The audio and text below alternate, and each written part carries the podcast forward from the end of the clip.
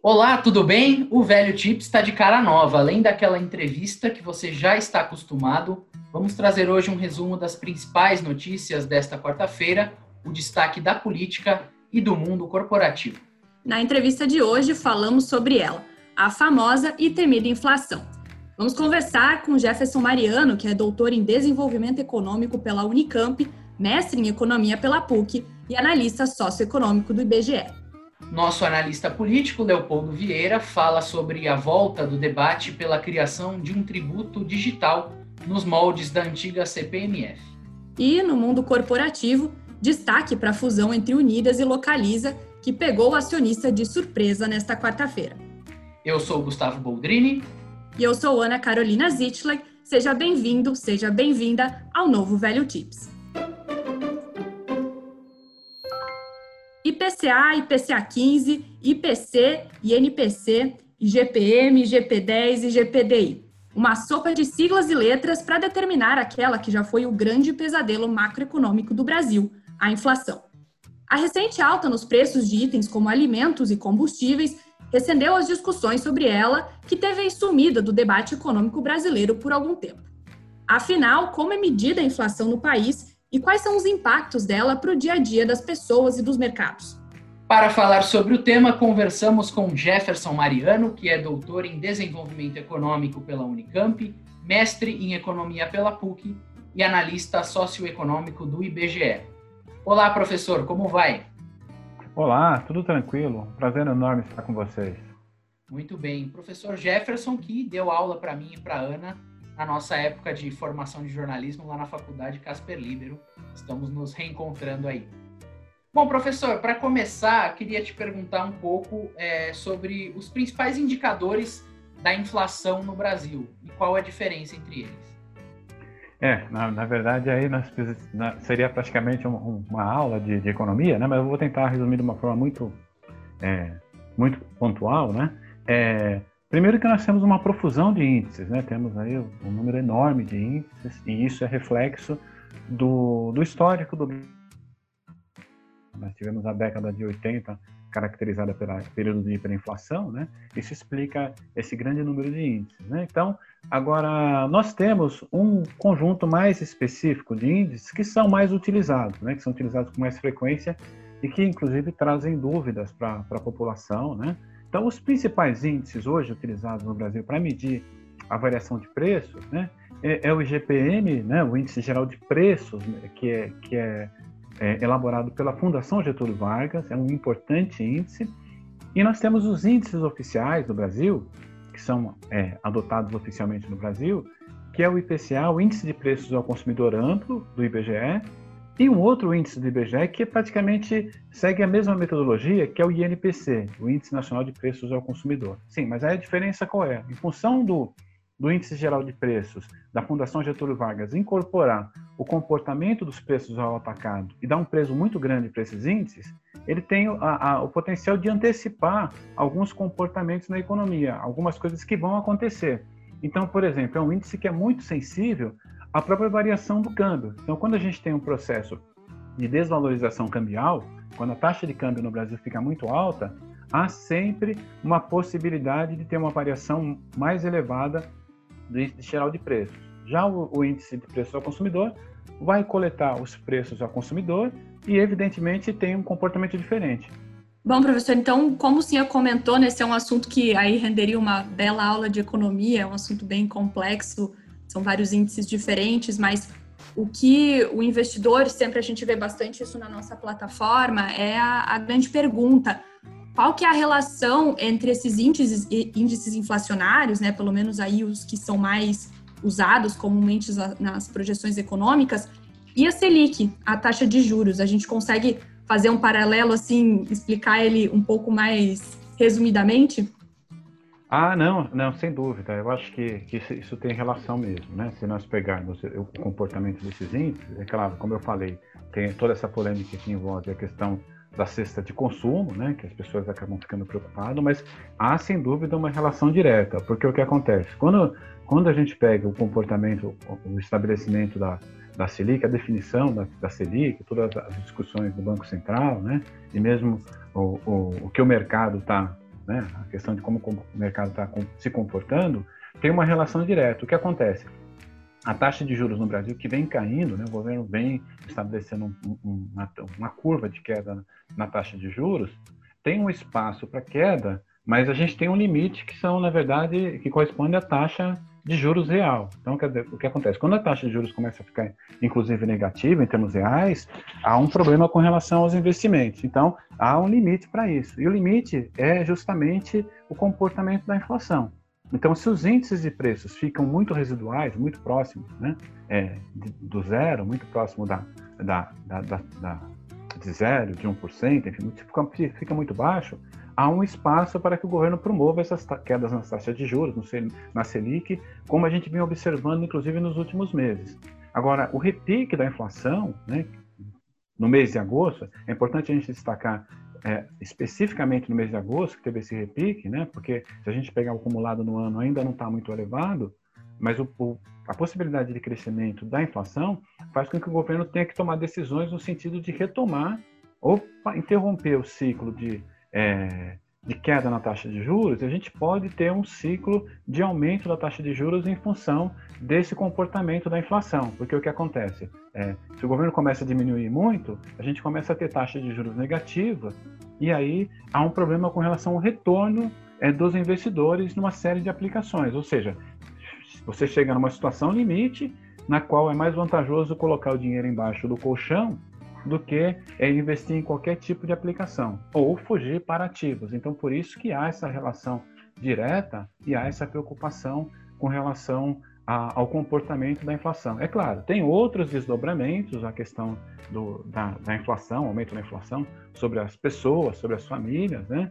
mas em relação a, a, ao movimento de queda na taxa de juros, essa relação é direta. Por isso que há a preocupação do governo, a preocupação dos investidores, mas também a preocupação do governo, mesmo um governo de perfil é, mesmo com esse governo, há essa preocupação de tomar, é, realizar algumas intervenções no sentido de interromper esse ciclo né, de inflação. Né? Professor, o senhor mencionou né, que a gente deve então ter uma devolução aí desses preços dos alimentos até o final do ano, mas até para o investidor entender o que, que fez com que esses preços aumentassem tanto. A gente teve IPCA 15 divulgado hoje de manhã, o IPCA 15 de setembro.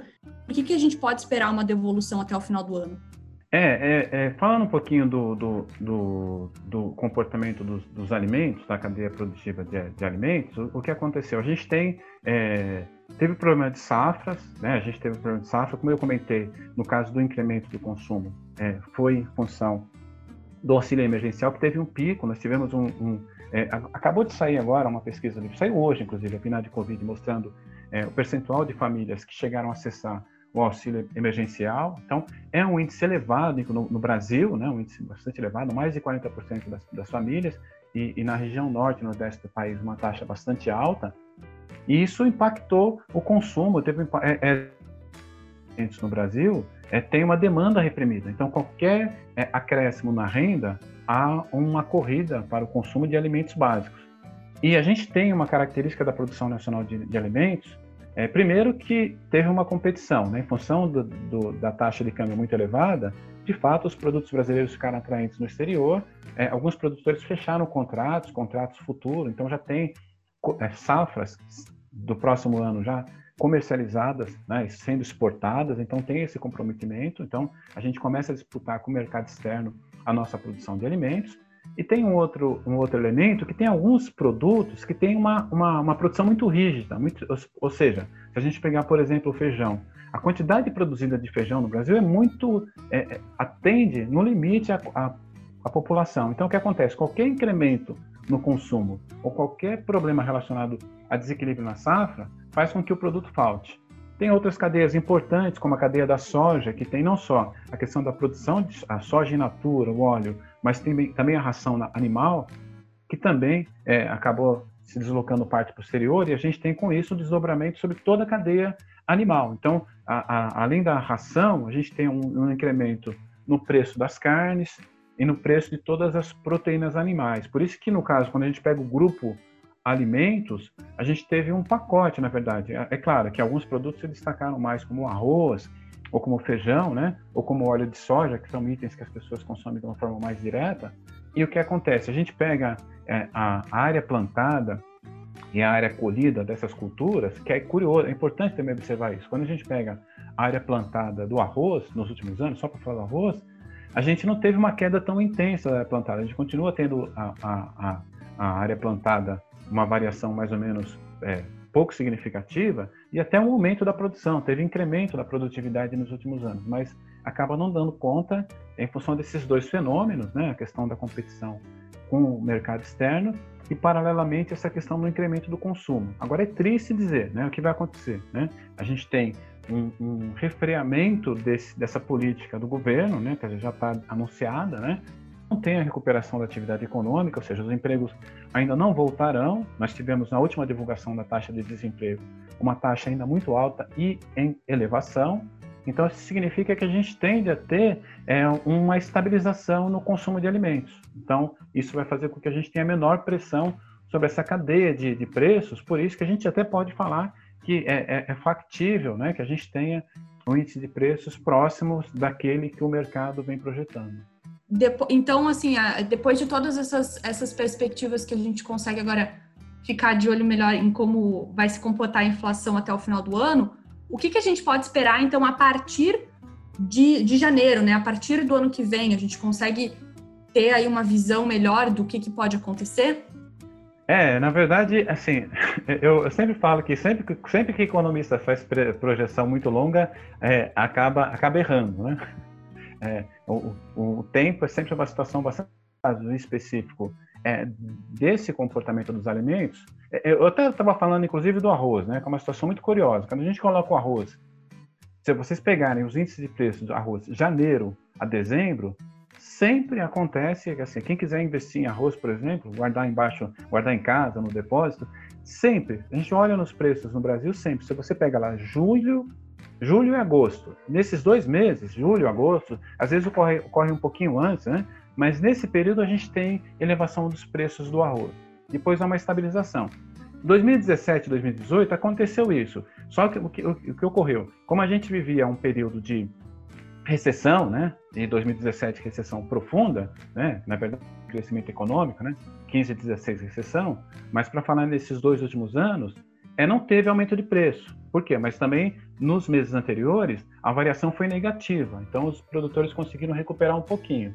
Então o que acontece? É, a gente vai, ainda vai ter vai continuar tendo pressão externa em função desses contratos, mas é possível que a gente tenha uma ampliação da área plantada de algumas culturas para atender essa demanda do mercado interno, né? Paralelamente, o governo também já tomou medidas, ou vem tomando medidas no sentido de importar é, alguns alimentos, não só o arroz, mas também a gente tem, é, já no passado a gente teve importação de feijão, então a gente pode ter a complementação, né, a, a chegada desses itens, que normalmente demoram uns dois a três meses para completar, Agora, os outros itens, a gente tem esse, esse, esse, comportamento sazonal. Então, por isso que acredito que tenha esse resfriamento. Então, a partir de janeiro, a gente vai depender muito da capacidade de recuperação da atividade econômica.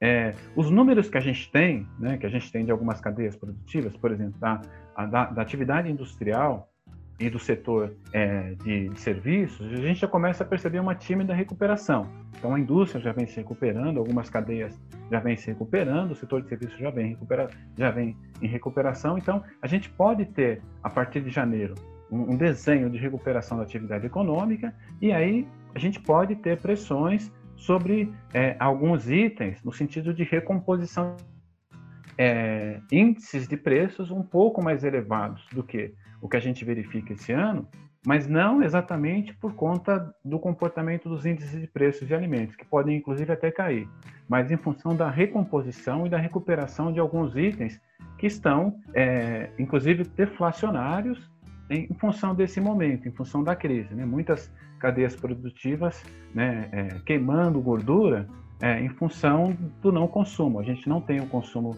ainda uma recuperação do consumo de bens de consumo duráveis, né? Então isso pode ser que é, faça com que a partir de janeiro a gente tenha uma leve pressão sobre, sobre os índices de preço. Mas nada que faça com que a gente tenha uma explosão, explosão inflacionária, é importante destacar. Só uma, uma recomposição e uma recuperação de espaço perdido de algumas cadeias produtivas. Perfeito, então, professor, podemos tranquilizar melhor o nosso cliente em relação a isso. muito obrigada pela sua participação, pelos comentários e vamos conversando, né? Daqui para frente tem bastante coisa aí para observar no mercado.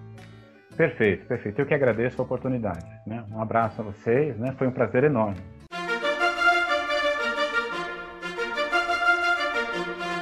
Bom, e agora direto de Brasília a gente vai conversar com o nosso editor de política, Leopoldo Vieira. Léo, você estava comentando hoje mais cedo que o ministro Paulo Guedes recebeu finalmente o aval do presidente Jair Bolsonaro para colocar em tratativas aquele imposto sobre transações digitais dentro da reforma tributária, né? O que ele quer nos antigos moldes da CPMF. Como é que está essa história? O que, que o investidor precisa esperar daqui para frente? Olha, Ana, o governo está tentando costurar um acordo com o Centrão para poder apresentar essa proposta já com alguma segurança de que ela, ela vai ser aprovada. Né? Inclusive, o presidente Jair Bolsonaro escalou o líder do governo na Câmara, o deputado Ricardo Barros, para costurar essa retaguarda aí antes de enviar oficialmente o projeto. Né? O problema é que o governo está tentando trocar o tributo digital, que já tinha resistência do Congresso, pela desoneração da folha de pagamentos. Que o Congresso é, quer que o veto que o presidente fez sobre isso seja derrubado. Então é meio complicado, porque são dois temas que não agradam ao Congresso. Né? O Congresso quer manter a folha e não quer o tributo digital. Então é um acordo meio difícil. Pois é, Leopoldo. E eu li hoje também que o presidente da Comissão Mista da Reforma Tributária, o deputado Hildo Rocha, logo depois do anúncio desse acordo, ele declarou ali que não há clima para criar esse novo imposto e que esse assunto poderia até complicar a aprovação da própria reforma tributária até o final do ano. Né? Sim, isso mesmo, Goldrini. O líder do governo, Ricardo Barros, vai tentar convencer, convencer é, seus pares ali dos partidos do Centrão em aprovar o tributo digital, é, só que em caráter temporário, para poder medir um pouco quais são os impactos efetivos aí por volta de um período de seis anos, né? de 861 bilhões em 2020. Por quê? Porque a expectativa de receitas esperadas para esse ano piorou. Né? Então, nós vamos seguir tendo atenção aí sobre a agenda fiscal, pressionando o câmbio, pressionando os juros futuros, né? Até porque, segundo o presidente da Comissão Mista de Orçamento, deputado Elmar Nascimento, disse ontem à TCMove, embora o esforço seja trabalhar para proteger o teto de gastos, vai ser necessário que o Congresso aprove uma série de projetos de crédito suplementar no próximo ano. Né? E nas propostas da PEC, da proposta de emenda à Constituição do, do Pacto Federativo, que o senador Márcio Bittar relata, quanto mais perto do período eleitoral, muito drásticas, como a desvinculação de despesas obrigatórias com educação e saúde ou congelamento de salários, por exemplo.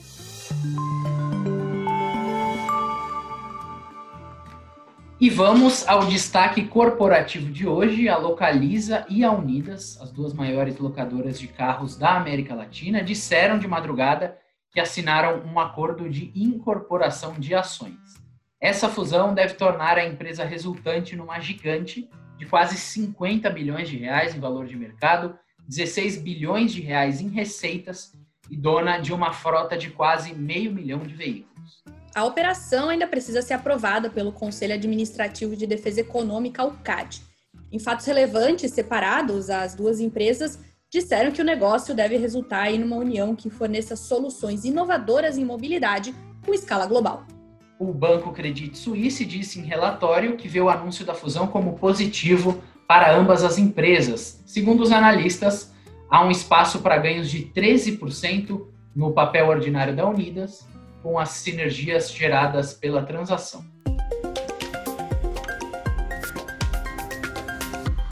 A seguir, algumas das principais notícias desta quarta-feira. O banco de investimentos BR Partners anunciou o cancelamento do seu IPO na B3 devido a uma instabilidade do mercado. Em comunicado, o banco disse que isso poderia impactar a precificação das ações e que pretende retomar a oferta quando considerar condições de mercado mais favoráveis. O governador de São Paulo, João Dória, confirmou nesta tarde que o estado deve receber já em outubro pelo menos 5 milhões de doses da vacina chinesa da Sinovac, a chamada Coronavac. O Instituto Butantan espera produzir 46 milhões de doses até dezembro, que, segundo Dória, será suficiente para imunizar todos os cidadãos do Estado. O ministro da Economia, Paulo Guedes, disse hoje que o Brasil vem mostrando uma recuperação econômica em formato de V, assim como a China e a Coreia do Sul. Guedes também voltou a declarar que o Congresso é reformista e que o presidente Jair Bolsonaro continua apoiando as reformas. Já o presidente do Federal Reserve, Jerome Powell, afirmou em audiência na Câmara dos Representantes dos Estados Unidos que o país vai precisar de mais ajuda fiscal para recuperar a economia. Ele também defendeu cautela na reabertura econômica, citando o aumento de casos de coronavírus na Europa. O Velho Tips de hoje fica por aqui. Esperamos que você tenha gostado do novo formato do podcast que vai ao ar todas as quartas-feiras. Para ficar por dentro de tudo que acontece no Brasil e no mundo, fique conectado na TC Mover, a maior plataforma de inteligência de mercado para pessoa física da América Latina. Até a semana que vem.